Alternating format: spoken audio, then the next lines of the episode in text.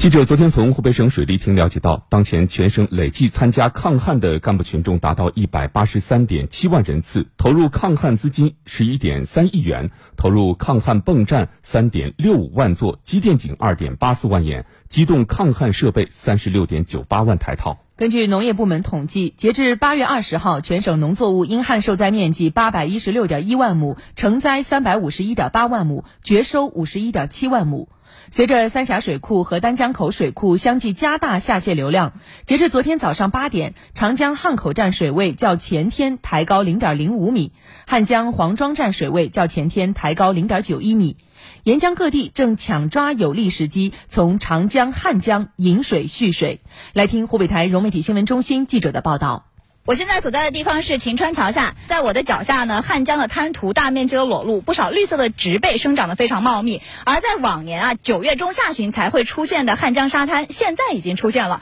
公园管理处呢，也在沙滩上设立了警示牌，要来提醒市民，因为水位下降，避免下水触礁。那同时呢，顺着我的右手的正前方，在岸边的护坡上，往年汛期的水位线的印记清晰可见，而与今年的水位线相比，它们中间隔了一整个沙滩。随着三峡丹江口水库调水，长江、汉江中下游水位将不同幅度上涨。在黄冈五穴，长江水经过二级提水进入五穴闸内，延绵数公里，直通五山湖周边灌区，有效缓解六个镇、十七个村的旱情。组织了十台七十五千瓦的水泵，目前已经架设了五台提水泵，计划在今明两天把小型的提水泵全部架起来。全部加起来的提水量是每秒四个方，每天二十四小时同时提壶的话，每天有三十五万方壶。抗击旱情要统一调度水资源。黄石大冶市金牛镇急需灌溉水源，咸宁有水却送不过来。经过沟通协调，两地合力疏通了一条闲置堵塞了近十年的水渠。上午，水渠正式通水，咸宁水库送来的灌溉水奔向大冶金牛镇。我们和金牛镇两地相邻，我们积极的配合，组织的村主村民两台大型挖机进行河道清淤。呃，第一批次的话，应该我们需求要二十万方，可以满足我们这个六个村，呃，一万三千余亩的这个水田的灌溉。抗击旱情，全民上阵。在荆州石首市九河苑乡，机械作业填土打桩，值守劳力铲土装袋。会水性的村民下到水里放置电机水泵，机械轰隆声、水泵抽水声和群众呐喊声交织在一起，一片忙碌。尽我的一份力量啊，该绳子啊，该抢来水泵啊。目前，九河苑乡已投入七百三十二人，大型挖机八台，农用车辆十一台，抽水设备二十三台。在全乡沿江泵站设置四处取水口，增加设备加大流量，就是能够有效解决灌溉面积一万五千亩。抗旱形势还是很严峻的哈。在八月二十一号，武汉市防汛抗旱指挥部办公室发布了抗旱情况通报。通报显示，今年出梅以来，武汉全市的高温日数已达三十三天，为一九六一年以来历史同期的第一位。在八月二十一号的八点，长江汉口站水位十六点七七米，较历年同期日均值偏低了六点九六米。根据了解，武汉全市八月份日均供水量五百二十四点八万吨，其中武汉市水务集团的日均供水量达到三百八十六点三万吨，水厂负荷率百分之七十九。总体情况来看，供水状况还比较平稳。嗯，连日来随着高温的持续，各地的旱情也在蔓延。那如何缓解旱情，保证粮食的稳产丰收？相关部门想了各种的办法。下面我们来跟随湖北台新闻三六零记者去武汉市江夏区了解一下当地的情况。位于武汉市江夏区的金水办事处属于农业主要发展地区，百分之九十以上土地为农业种植地。七月中下旬以来，办事处鲁湖片区八个大队、一个社区均遭受了不同程度的干旱。记者在梨园大队莲湖二站看到，水泵正在抽取金水和河水来灌溉农田。到目前呢，已经持续了接近半个月左右了，看看了，因为这个泵站是二十四小时在运转的话。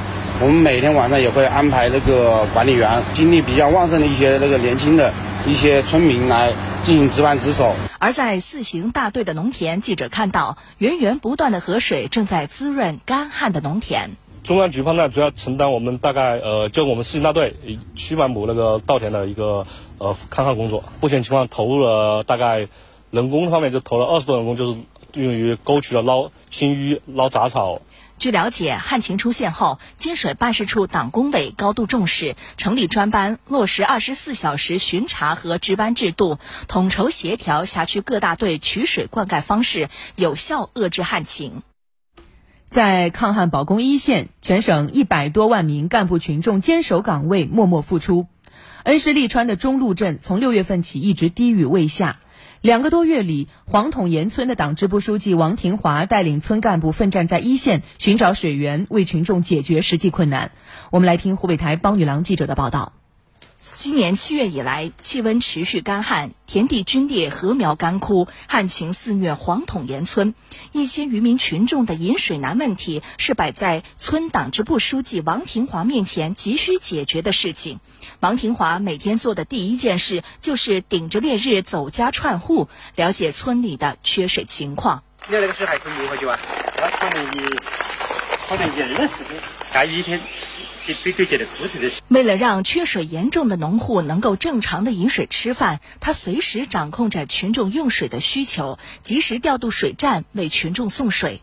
解决了群众的燃眉之急之后，王廷华也不能闲着。他意识到送水并不是长久之计，寻找水源才能解决根本问题。听村民们说。远山处有一股清泉，他和驻村干部顾不得烈日当头，拿着镰刀等工具，走在杂草丛生的山里。刚走进山林没多远，就遇到了危险。大家，大家，我去吗？我去的。啊？没看到。你去的。王廷华说，在乡间长大的他们已经摸透了这些山间生物的习性，对于他来说，这根本不算危险。在山林间徒步一个多小时，终于看见了水流。他立即上前查看水质。水有点甜，有点水干。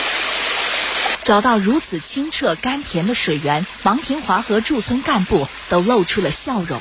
到矿泉水接几瓶清水去，然后送到建设局的去矿泉水。他如果水是符合饮用水的标准的话，我们这个就是在到这取个水池。正在王廷华和驻村干部商议时，接到了村民们的电话。哎，那个野猪池你晓得不？野猪池，野猪池那里我们找到一股更好的水源，后头我们要合理利用，到时候可能饮水没问题。你放心哈，后头我们合理利用哈，绝对不不那个抛下任何一个人。